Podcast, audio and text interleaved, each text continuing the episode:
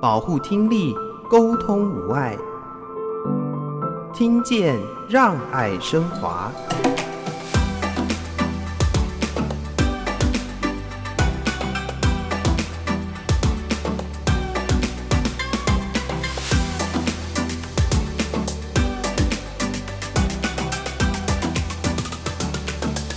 再加上自己服务三十年，应该对这个职业差不多该告一个段落了，所以我才在三年前呢，就是毅然而然就辞退了，我就退休了，然后就把所有的时间就放在这些听障朋友的服务上。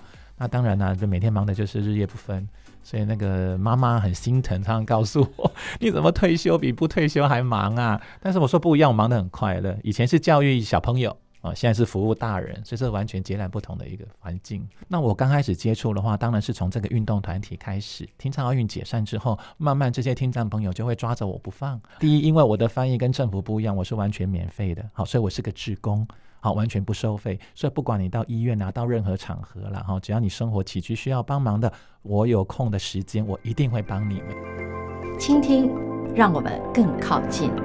我是华科基金会陈昭如。欢迎大家收听《听见让爱升华》，邀请大家一起来关心听力健康。听见让爱升华，倾听让我们更靠近。今天非常高兴，也非常荣幸的能够邀请到专职手语翻译老师洪伟杰老师，在节目中跟听众朋友一起分享。Hello，阿杰老师你好，你好，主持人好，还有我们的收听的观众们、朋友们，大家好。比起声音来说，可能听众朋友对于阿杰老师的声音更加的熟悉，尤其是在疫情当中，我们常常可以在记者会啊、各种重要的场合，或者是听障相关的运动赛事场合，可以看到老师担任专业的手语翻译。今天我们就请老师来分享什么样的机缘进入到这个专业的助人领域，因为之前您好像是在国小任教嘛？啊，是我在台北市新雅国小任教，因为刚好。退休三年了，所以如果还在的话，就是三十三年。疫情前你就退休了？哎，对，刚好疫情的第一年我就退休了。是在一个什么样的情况之下开始接触到手语翻译呢？那还是借这个机会跟大家稍微的介绍一下哈。那一般呢，我们在电视上打这个手语的，我们叫手语翻译员。嗯，然后在外面授课教课的，这个才叫手语老师。对，所以目前来讲，我不是手语老师，应该算是手语翻译员会比较适合一点。那为什么大家还喜欢叫你阿杰老师？是因为之前有老师的身份？对，就因为以前是在国小任教，所以大家都还是冠上这个老师的名字。嗯，那也是蛮奇妙的啦。我们台北市曾经办过一场非常大的运动赛会。叫台北听障奥运，如果大家就是年纪稍长的还有点印象的话，在二零零九年，那他三年前二零零六年的时候在招聘志工，那我本人就是非常喜欢这种志工类职的一个活动，所以呢我就去报名了。那报名之后呢，我本来也是想说啊，志工嘛，搬搬器材、跑跑腿啊、端端茶水，这都可以做的。但是呢，没想到一去的第一个关的面试，就是有听障的朋友在对我面试。其实那时候也蛮紧张的。我啊，来这边当志工还得要手语啊，所以他们就问我会不会手语啊？那我当然说我不会。那他们问我啊，你有什么外语能力啊？我说英文还行啊，所以就大概的面试了一下。那后来哎，也就是正式的啊，我就当了志工。那当了志工之后呢，在里面工作才发现，哇，有一半以上都是听障朋友，这时候沟通真的非常麻烦，所以呢，我就请他们教我手语。那他们很有趣哦，哎，你以前有没有接触过手语？我很老实的回答，没有。嗯，他们说，哎呀，你这没学手语又一大把岁数了，现在来学。不可能，所以他们就把我列入了拒绝往来户。哇，一开始是被人家拒绝的，是被拒绝的心理就是心情感到非常的沮丧。嗯，但是呢，我想他们的每天的一个开会啊或沟通里面都是用手语，我在旁边我只好默默的学习。我开始用眼睛看，好，用纸笔来做记录，不会的我就私下再问人。所以慢慢慢慢的，哎，他们也看见我学习的速度蛮快的。然后里面呢，在跟一边听人的长官沟通呢，是需要翻译的，嗯，所以他们就叫我临时就磨枪上阵了。那虽然这过程还蛮蛮坎坷的，那常常被拍桌子骂了，因为我不懂这些翻译的守则。好，应该怎么做？我们只是一个平常的志工，会点手语而已。所以这一路的这样的过程下来，就是蛮坎坷，但是这个训练强度是够的。就在听障奥运已经做中学了哈，从完全不会到开始可以从事这个翻译工作。对，没错没错。哇，难度相当的高。不过你刚刚有讲到有一些原则。如果你要当一个正式的翻译员，嗯、我想正式就是说政府认证的，嗯、那你必须去考试。他们就有一些翻译员的守则，比如说这开会的内容是不能外露的。啊啊，比如说你的翻译要一字一句的翻完整，不可以自己加油添醋或加入自己的思考模式或一些语言，这是不准的。啊，再来就是翻译的时候，你一定要让对方知道他的讲话对象不是我这位翻译员，因为我们代替他们发声嘛，所以那些听翻译的人都会直接看到我们，但其实这是不对的，要请他们看着听障朋友。嗯，像这些诸如此类的。哇，这个很重要哎，这个说给谁听？表呃，不是表演，翻译给谁看啊？是主角很重要。对呀，主角是非常重要的。哇，这一一就是非常。震撼力吗？在奥运听唱会中，马上你就要学，马上要实用，马上要展现出来。是这个强度要大颗，对呀、啊，这个强度很强哎，老师。是啊，所以还，还是叫阿杰老师哦，没问题，没问题。所以就是因为当时的热忱是有的，嗯、所以这样的震撼跟打击并没有把它热忱泯灭掉了。嗯，所以我还是凭着一股热情跟冲劲把它做好了这个工作。嗯，那后来你会想要怎么优呃优化你的手语翻译吗？嗯。啊就接下来呢，就是他们常常会叫我去翻译一些比较正式、比较大的场合啊，比如说一些国际比赛。嗯、那我现在目前的翻译比较就是比较多的地方是郑重在听障的运动方面，所以我参加了一个听障运动协会。所以协会所有大大小小的，比如说运动赛事，不管国内外哦，或者是世界杯，或者是奥运等等，还有一些啊、呃，像教练相关的，他们会有教练啊、裁判啊这些研习。那我们的听人，一般正常的听人呢，如果来上课的话，没有办法接触这些听障朋友。所以当听障朋友在上课比手画脚，我们就要口译给他们听。嗯，他们问问题，我们就要手译给给这些听障的讲师。好，所以作为中间沟通的桥梁。所以你也是双语翻译，也 算也算。手译加口译是是，哎，这是有趣的过程。所以在翻译的学习之路，跟着听障朋友怎么样完整的去表达对方的意思，而没有加入自己的主观意念，有时候蛮难的哎。我们多多少少会把自己的价值观或者是我们的判断加入其中。谈谈你的心路历程。是。那因为我们开始接触的时候比较不懂这样的规则，嗯，所以常常哎，我们会以我们懂的语言或者啊，他讲的意思可能是这样，但是变成是自己的观念已经加在里面了。所以当我们翻出去，其实聋人的朋友很聪明，看到你的手语跟我的意思是不一样的啊，下来之后他就会跟你清算，啊、不叫清算，他会跟你说清楚，说我当时表达并不是这样，为什么你要这样？所以慢慢我们才觉得说，哦，我不能去解读他的意思，我只能一字一句的传达他所要表达的意思。至于对方看不看得懂，有没有误解，那就是另外一回事了。哇，有没有惨痛的经验要跟我们分享？有啊，以前开就是我们在听障奥运开会的时候，我常常记得被拍桌子，嗯、但是很好笑，就是我拍桌子那几个人，现在都是我最要好的翻译对象，因为就是不打不相识嘛。那你们翻译的时候很简单，我们听人的在开会的时候，比如说呃，我们座上有三四位长官，你一言我一句，对，对他们都是这样在讲话。那在讲话过程中，请问你一个翻译员，你要翻译甲乙丙丁哪一位呢？好难呐、啊，很难。所以这时候我必须指着对方，哈，现在是他发言哈，他讲了什么话，马上。那对方这个听障朋友还没吸收，可能第二位长官他就插进来要讲话了，我就赶快，这是第二位长官要干嘛？哇，所以听障朋友也是非常辛苦。所以后来必须提醒这些听人朋友说：“你跟我们开会，可能一个一个发言，这样是比较适合的。”对呀、啊，就是要照顾到听的人哈，嗯、或看的人。就说听障朋友给我什么指示，嗯、我就下什么动作，这样子。嗯嗯，还是要忠实的反应。对，百分之百原汁原味。那会不会有一些很难翻译或者是表达？尤其是各国的手语表达的方式，好像都不太一样的啊。各国的语言，它的组成文化背景不同，不所以每个国家都不一样。嗯、对，那比较难翻译的有啦。我们听人的承认一些流行话语，它是不在手语里面的。我假假设这样好了，哎、嗯欸，你很机车耶，你打个机车给大家看，他说你给我一台摩托车干嘛呢？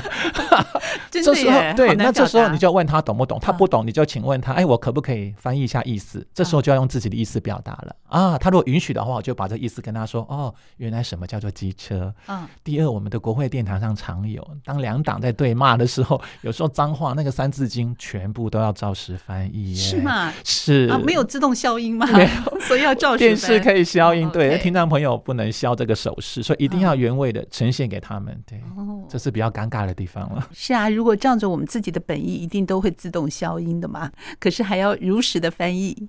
那比方说，听到人家骂很机车，那你要怎么去翻译给对方知道？以我们的理解嘛，就机车这个人很难搞哦，可能他的脾气啊，可能他的配合度不高，可能怎么样？按照他当时上下文的话，如果是配合度不高，我们就解释，因为他可能很难配合。这个状况之下，我们也会说他很机车，嗯或他常做一些很白目的事情。好，那我们会解释给他，他意思是这样子，这叫机车。嗯，所以这个时候不能只有直译了，还要转译。没办法，他看不懂，还得要转译。是是。好，那那个骂不雅文字的时候呢，即便你可能你的生活中没有这些语言出现，你还是要忠实的反映出来。是，那就是没办法，你就没有什么，不能说没有廉耻度啦，就没有这个限制啦，就是人家说什么就是要完全翻译给他们。这也是蛮大要跨出去的一步啦。嗯，这也还算不错，都能够翻译出来。有没有那种翻译不出来的？有，成语很难，咄咄逼人哦，这怎么办啊？像这种东西，你就要跟他解释说什么意思。当然，我们还是一样把四个字能打的字打，不能打的我们叫做空书，在空气上面空中写出那个字的字形的样子啊。他们会看这个字，因为他没有在手语的这个字代表，直接写出那个字咄咄啊，逼人。啊，他们如果不懂，好，我们就开始解释啊，就这个人讲话很强势啦，一直要逼呃威吓着我们这样子，慢慢解释给他们听。对。也会遇到这种需要空书、空中书写、空中书写，嗯，很特别，我还没有看到过。电视上可能比较少啦，对，也很忙啊，看电视有时候要看手语，有时候要听声，要看字幕。那在这个翻译的过程里面，因为我们常常是有国际的会议，也有很多是重要，比方说疫情很及时的，或者是国会的殿堂这种很激烈的场合，你在从事完这个工作之后，内心会不会记录下来我的心情啊？是，那说实话，这种国会殿堂啊，或者是疫情这种比较高阶的哈，我们比会比较少接触一点，因为它的证照啊要求非常严格，对，它需要相当程度，你要翻译多少年，要多少的证照制度，他才会派你上去，因为毕竟政府的命令是不能随便比出来的，或者让人家误解的。嗯，好，那我比较少接触，但是我曾经在议会有。比过一次，那这议会蛮有趣的，就是哎，呃，我们的执政党跟在野党两个党的颜色不同，所以呢，只要那个摄影机一开的时候，都是骂得乱七八糟。好，我就赶快手忙脚乱去翻译它，我也很紧张啊，被他们那个气氛带动，好像已经剑拔弩张了。但那个机器一关了，哇，两个就是握手言和，喝茶、咖啡、聊天，所以我也随着他们心情起伏，哦，原来是这样子的。哦，这是我一个蛮奇特的经验。是，不过在当下那种激动的情绪的时候，除了手语的表现之外，脸部的表情或肢体的表情需要做辅助吗？是，哇，这个主持人非常有研究呢。嗯、就像我们听到主持人的声音一样，哈，有那抑扬顿挫、高低起伏，所以听障朋友他们听不到我们的声音是愤怒的，还是喜悦的，还是尴尬的，所以我们的动作呢，就会相当于我们的声音。嗯啊，所以呢，在比一些字的时候，其实我们的表情配合非常重要。所以，一个很好的翻译员，我觉得他必须要很好的表情动作。那我们常常在电视上看到一些翻译员，可能碍于电视尺度，还有那个框框很小，所以他们的手语动作会小一点，对啊，表情会少一点。那其实像我自己在台下表演，没有在电视转播的时候，哇，手舞足蹈。所以很多的翻译员都指名要我，他们希望我去，因为呢，这个听障朋友看了不会睡着，嗯，就好像听声音如果都没有高低起伏的话，就像念经就睡着了。所以这个表情非常重要哦。对，那阿杰老师是怎么练习的？从一开始你在听到那个时候，一定是来不及做这样的一个反应，或者是说肢体语言的那个到位程度。可是慢慢的随着时间不同，你一定想要做不同的改变。我们以前会觉得手语练习是要先练一首歌吧。啊，你会怎么样练习呢？是大部分的人开始接触都是高中或大学的社团，所谓的手语社。嗯，那用手手语社的成因很简单，因为光学一个很枯燥的手语，它是个语言，很无聊。配上音乐的话，哎，大家就有兴趣了。所以他们利用这个，先把大家的兴趣带起来，慢慢在研究，看你要往多少的程度来发展。那我呢，本身就是因为有点奇妙了，因为他们这些听障朋友常常说我上辈子应该是聋人。啊，为什么？因为我学这个语言比别人的速度大概快了五到十倍。对，对我在一年内把三种的手语都学完了。三种手语，对，就是呃，台湾的手语是，还有美国的手语，还有国际的手语。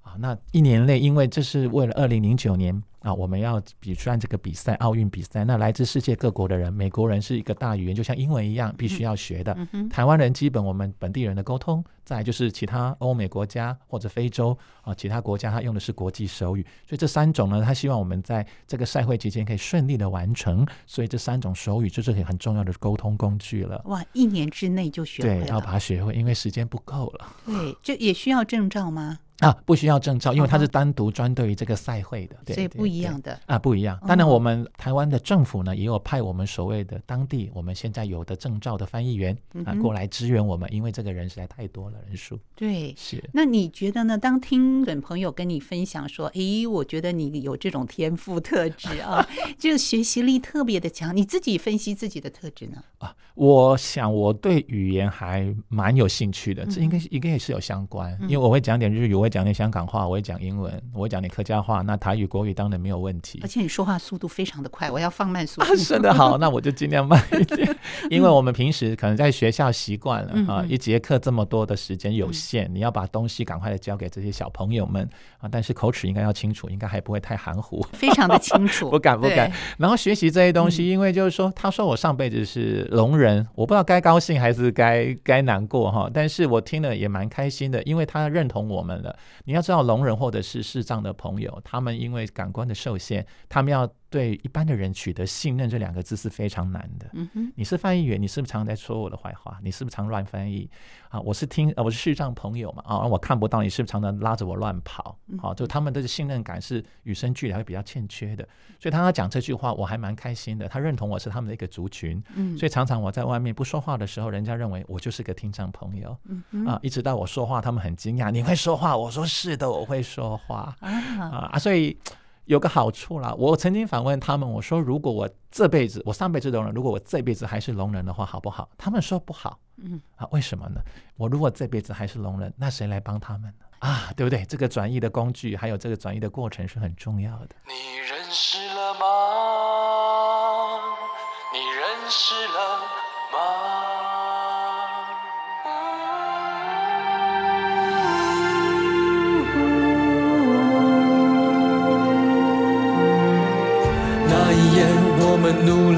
扛下一切，即使天崩地裂也不会被摧毁。用彼此的爱凝聚勇气，不管世界的瞬息万变。这就是，这就是默默的守护一切。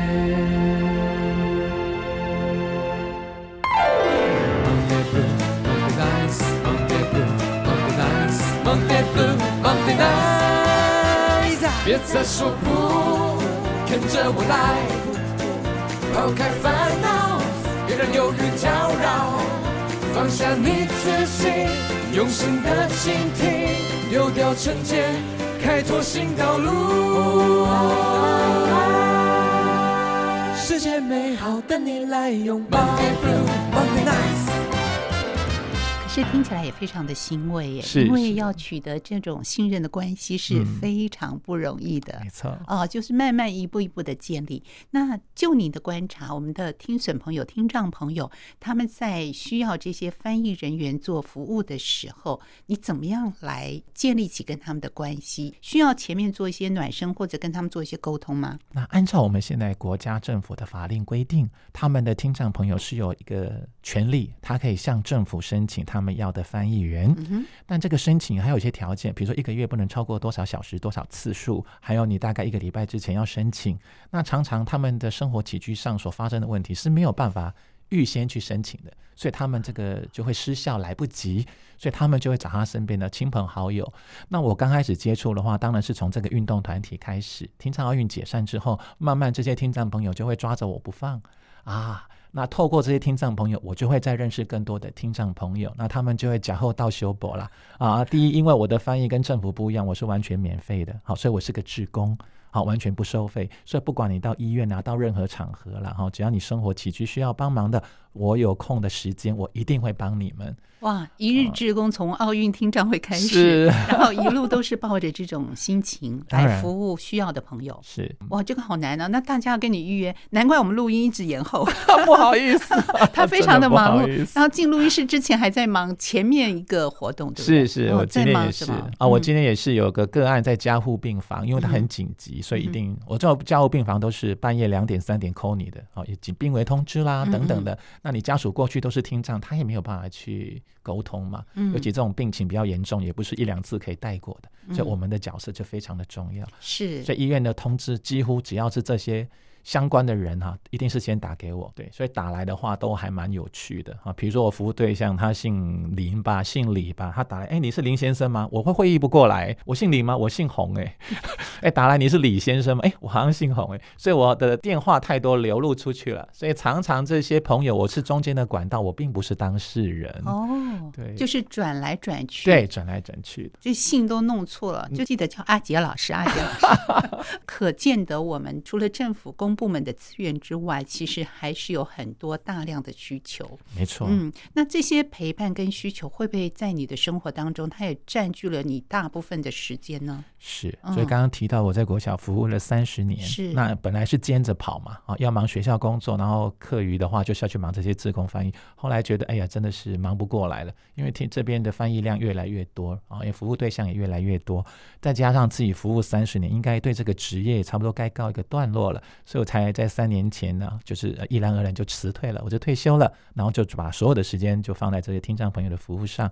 那当然呢，就每天忙的就是日夜不分，所以那个妈妈很心疼，常常告诉我：“ 你怎么退休比不退休还忙啊？”但是我说不一样，我忙得很快乐。以前是教育小朋友。啊，现在是服务大人，所以这完全截然不同的一个环境。抱着这样的一个心情，从另外一个职场上啊、呃、退休下来，用志工服务的这种精神和心力，在这里，我要替大家来谢谢阿杰老师。不会，谢谢你们有机会让我服务，谢谢主持人让我有机会来做访问。嗯，刚才我们讲的比较多的是运动会、运动的场合，是可是你刚刚也特别说到了，在医疗的过程也需要。那还有哪些场域和服务的需求呢？是我们常讲生活起居，在听障或视障朋友，他们的一天下来，他的不方便实在太多了，我们一般人是想象不到的。嗯啊，我举例说明，家里瓦斯没了，要叫瓦斯桶怎么办？嗯、他就会赖给我，请我打电话帮他们叫。那我现在有个听障朋友在开咖啡店啊，咖啡豆没了，机器的那个原料没了，牛奶没了，什么没了？嗯、啊，就是要靠我们一通一通电话去打。那今天也商量，哎，我想要装潢，那装潢怎么办啊？装潢师傅来也不能沟通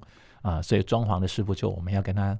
讨论啦，也是转译啊，所以其实日常生活中大大小小，包含你呃生重病啊、疾病送医等等，那如果这些翻译的时候，他们这些对象愿意让你去跟跟到像医疗啦这些比较私人的，因为我有疾病，当然到都是。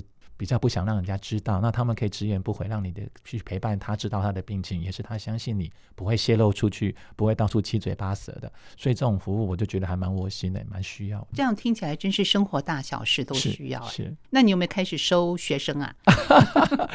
我我没有什么正式收学生，但是就是有一群刚刚讲的粉丝。嗯，那我粉丝还蛮有趣的，就全部都是女生。哦，手语比较吸引女生吧？哈、哦，我们可能电视上看到翻译员也是女生比较多，所以很多女生。就是他们跟着我，有的是学校以前的家长，啊，那最长跟我已经二十年了。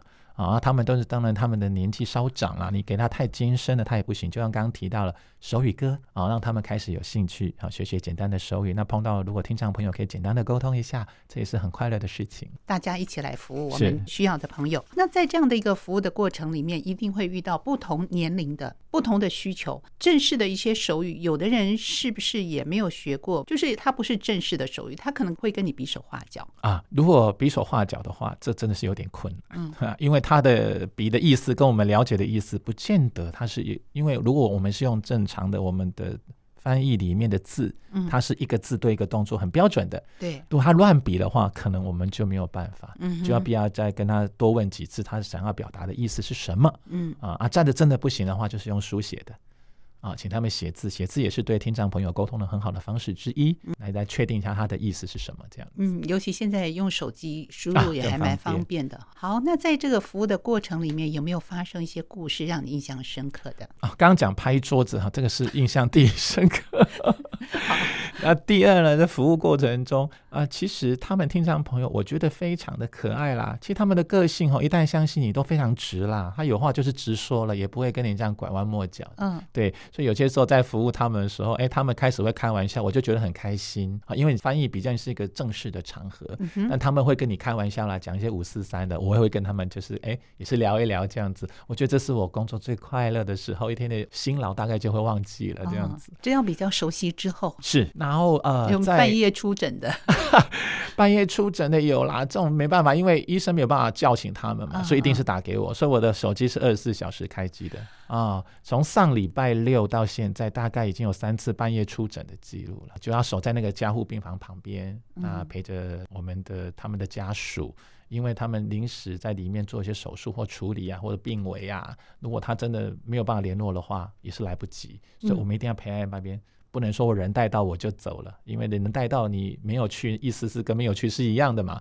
对，所以他们还是需要你在旁边好好的跟他们翻译啊，需要了解一下真正的病情状况是什么这样子。嗯，这样的一个服务需求，对于有需要的朋友来说，他比较方便可以找到你。可是二十四小时服务会不会造成心理上或是时间上的一个压力？是。时间上真的非常的浓缩，嗯，像主持人跟我约时间就一言再延，嗯、真的很不好意思。嗯、但是我的观念就是说，我只要能帮他们二十四小时都花出去都没关系。但是有一句话很重要，就像我们上飞机一样，要把自己安全带绑好，才能绑小朋友的安全带。那一样的意思，我们自己要先照顾好。我生病了，什么都没有了，所以，虽然在这么忙状况之下，我还要一样要得到足够的休息。对，所以如果我自己没有办法照顾好其他的时间，对不起，我还是没有办法帮到你们的。嗯，所以第一个就是我自己的身体要先照顾好，嗯、第二个就是时间的分配，这个时间管理大师很重要。嗯、我怎么样在今天的三场的一个工作里面可以排得很顺？哎，然后不要去耽误到彼此啊，这就是自己要去磨练、要去学的经验了。嗯，嗯，这也是给我们职工朋友很好的建议啊。是，我们要先照顾好自己，才有能力去照顾其他需要的朋友。我想很多的学习成长也是来自于服务的对象吧。是，他们给我们什么样的反馈，会让我们做什么样的思考？嗯哼啊，比如说我去翻译病危的东西好了，其实我学到很多医学常识。嗯嗯，对，这个是可能一般。碰不到的。我在服务过程中可能去了很多我没有去过的地方。曾经我有带一些听障朋友到国外去旅行，比如说环球影城、迪士尼这种东西的，排队要排很久。可是听障朋友、残障朋友一过去，哎，他们是有特殊权利的，可以特殊通关的啊！我就跟他们走了这些像地道的东西 哦，就很特别，因为我这辈子可能来不了这样的地方哦。原来有这样特殊通道给这些特别领域的这些啊残障的朋友们，所以我就跟着去走了这一圈，哇，真的是。就是大开眼界，嗯哼，对。那另外的话，像在帮助他们的时候，那因为可能我刚刚讲的就是玩乐的部分，嗯，那可能他们在受教啊，受教育，比如说他们要上课，嗯哼，老师讲话他是完全没办法吸收的，那这时候要怎么办？我们必须跟他在旁边，来，上课把老师讲的东西，我再完全翻译给他们，好，那他们有什么问题，也是要透过我们来翻译。那我曾经有翻译一位国小小朋友，是早一天一整天八堂课的。对，就是跟着他翻译，我也学了很多国小什么史、什么数学、自然啊，每一堂课跟着他翻译完之后，我想说啊，这是临时代课嘛，就算了。啊，小朋友说不行啊，那我碰这么碰到这么多的翻译员，我就这位洪老师我最喜欢。那他的翻译很清楚，他的表情很丰富，我觉得他比的我完全百分之百看得懂。啊，就跟他们老师说，老师下次再代课，老师可不可以都请他？那这样子其实对我来讲是个鼓励、肯定，但是也是压力，因为我时间。已经浓缩在不能再浓缩了，所以这位小朋友其实后来我就没有时间去服务了。哇，来自于服务对象他的鼓励和肯定啊，是也是我们担任志工最大的安慰。嗯，陪伴着这些需要的朋友们，不管是在国外或国内，因为到过的场域，随着他们的视野角度会做不同的观察，是，所以你也会发现到我们台湾的环境对于我们听障朋友来说有哪些优势所在，或者是说我们还有哪些进步的空间呢？啊，其实很多人认为，像像我一般人一样拿绿卡是非常开心的事，在美国，对不对？嗯、那其实跟大家分享一些小事情，像我们的听障奥运的选手在台湾，我们要比赛，包含所有受训哦。如果我们出国比赛，包含机票、吃住，完全是政府补助，所以我们的运动员是一毛钱都不用出。那美国，我们看美国这个这么大一个国家好了，他们出去比赛，所有的吃住费用都是要自费哦，全部哦。然后我们如果拿到奥运一二三名回来，跟一般人一样，都有高额的奖金。美国是一块钱都没有，所以他们自己花了这么多的钱，然后出来比赛，只是为了两个字叫荣誉啊！他觉得他们这是很光荣的事情，所以他们来参加这么大的盛事啊，那大家尽量来获取很好的成绩，这是对他们讲很荣誉感。对，那另外呢，在我们的台湾，我们的比如说听障朋友好，我接触比较多，他们的停车优惠跟残障一样，他们在工地的停车格一天是有四个小时的免费哦，嗯嗯，然后到那种停车场也是一样，都是四个小时。美国人呢，他们的听障朋友是没有残障福利的哟，嗯哼，哦，他们是不能停在残障停车格，因为他们停车格画个轮椅就是要有肢体不方便的人，哦，你是听障，但是你是呃健健康康的。的外表，所以你也没有跛手，也没有跛脚的，是不准停在那个地方的。那他们的听障朋友也不愿意停那里，因为我没有残障，我只是听障。啊、所以这些福利比起来，其实都差很多。的确是每个国家的福利政策都不太一样。那其实呢，在台湾是蛮温暖的，也比较是相对友善的环境。但是呢，仍然有很多的听人朋友对于如何去跟听障朋友沟通，还是会有些害羞吗？还是担心呢？阿杰老师有没有一些建议呢？啊、呃，我举个例子哈，因为我在听障的咖啡店帮忙啊、呃，我们有一间咖啡店叫布拉佛咖啡，嗯、那也是全台唯一一间全部是聋人来经营的咖啡店。那我会偶尔会过去帮帮忙，因为很多客人就像刚刚我们的主持人说的一样，一进到店怎么都没有声音，没有音乐。一般咖啡店是会放音乐的，嗯、安安静静走过来看那个牌子写我们是听障朋友。哇，这下完了，前进一步，后退两步，因为他想点餐，不知道怎么点。对呀、啊，我想跟老板娘说个话，我不知道怎么说，嗯、所以每一次只要我有过去当翻译的时候，他们都好开心哦，你又来了，太好了啊！后来我就鼓励，我就跟那些老板说，我们可以画一些简单的手语，跟咖啡店有需要的，好，比如说你好，好，我要热咖啡，我要冷咖啡，好，点点的啊，这咖啡甜不甜啊之类的。所以后来他们做个表格，画个图，就贴在他们的墙壁上，所以客人一进来看到啊。至少这些单字我都会。等一下面对老板的话，我就没有那么害怕了。这是一个新的体验，是，所以顾客也要看图示，是。然后我们自己开始练习表达手语，没错没错。哦，好特别哦。是，嗯，店在哪里呢？啊，店就在捷运一零一二号出口，布拉佛咖啡，欢迎大家也都来品尝一下好喝的咖啡，也可以去练习一下手语。啊，是是。好，所以他们也会遇到一些困难度，那真的没有办法沟通的时候呢？啊，那就真的蛮蛮辛苦的，因为他们的店一开始是很多的客群会流失。啊，因为很多客人第一个进来，我很多上班族他是赶时间的，嗯嗯，点了杯咖啡五分钟拿了我就要走了，对，对他们没有办法跟你看到你还慢慢写，还学这些图片，他们是没有办法的，所以很多人一进来看到听障，哎，看到没有声音，哎，看到还要学手语。哎，转头就走了。哇，对，这真的是没有办法。可是这也是他们自己开店要去承受的一个现实面。那有没有一些文字的说明？比方把编号一二三四五，我只要简单的比。有，他们有一个表格就放在柜台上啊，一号。半糖为冰 啊，就用点的，用这种方式，但是也是可以，也是要慢慢有耐心，这些客人愿意来学习才有办法。嗯，我觉得阿江老师说的特别重要，就是那个有耐心。有的时候我们稍微注意一下，比方说站在听损朋友的正面，说话的速度稍微慢一点，或者是如果进一步你愿意用手语来表达，嗯，所以更多的耐心给对方，在跟听损朋友相处的时候很重要的一个态度。是是，一般我们的不管夫妻啊、亲子。啊，这个耐心是很重要的。嗯、那对我们听损朋友真的是更加重要，要麻烦大家多多有耐心。其实他们都是很可爱的。是非常感谢阿杰老师带着听众朋友一起来认识手语翻译，也让我们感受到在不同场域当中，手语翻译协助了许多的听障朋友。同时呢，也跟大家分享如何和听障朋友做初次的沟通。我们用更多的耐心、更友善的环境，一起来帮助大家。非常感谢阿捷老师在节目中的分享，谢谢阿娇老师，谢谢谢谢所有听众朋友，谢谢。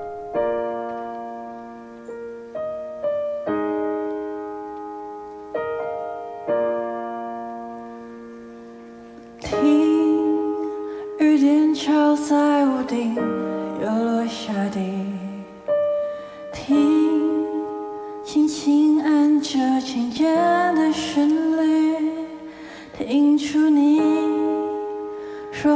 是带着怎样的心情？听着彼此分享希望和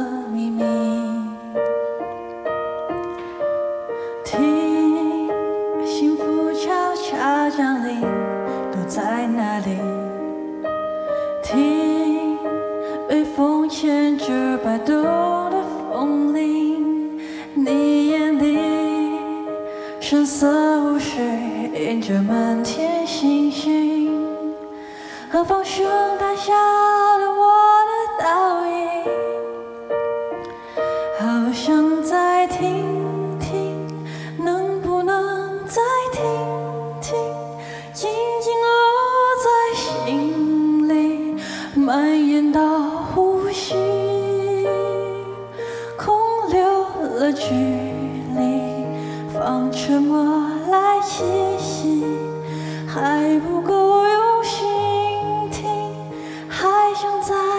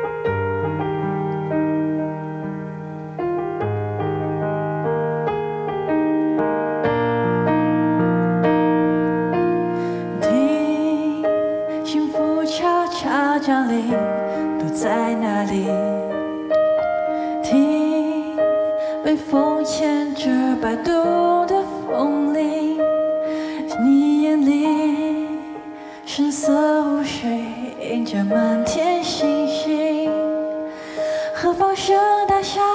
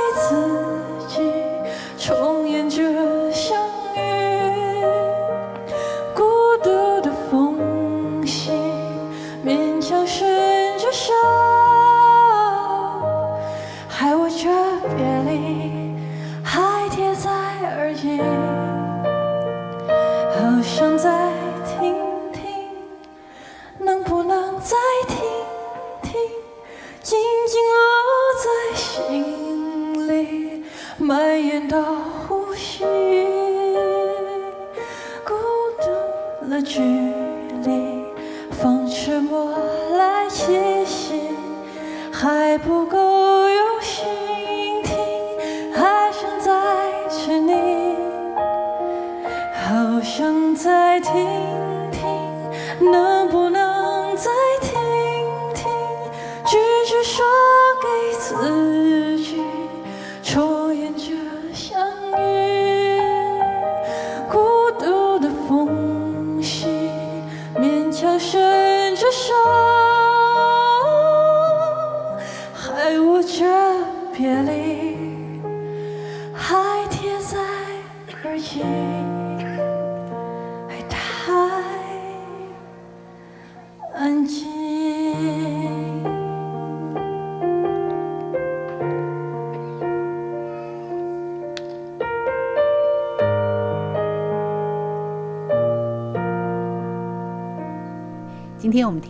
手语翻译老师洪伟杰老师跟大家来分享担任专职助人志工手语的翻译工作，对于自己、对于他人的一些照顾心情。我们将安排在下周的节目当中继续邀请洪老师跟大家分享这其中许多有趣感人的故事。今天节目呢就进行到这，也欢迎大家上网订阅我们的 Podcast 节目，听见让爱升华。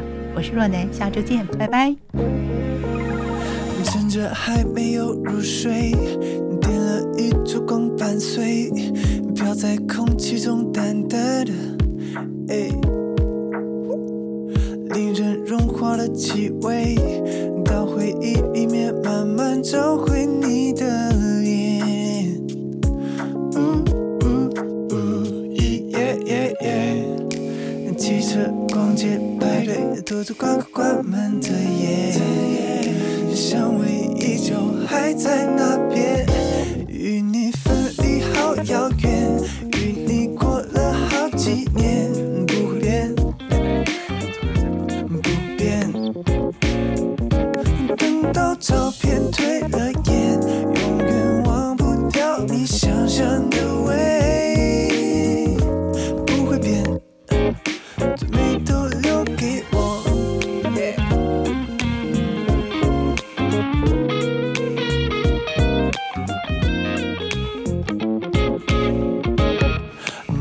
散落在风中，如你淡淡微笑在空中，穿过你的身体如此轻柔。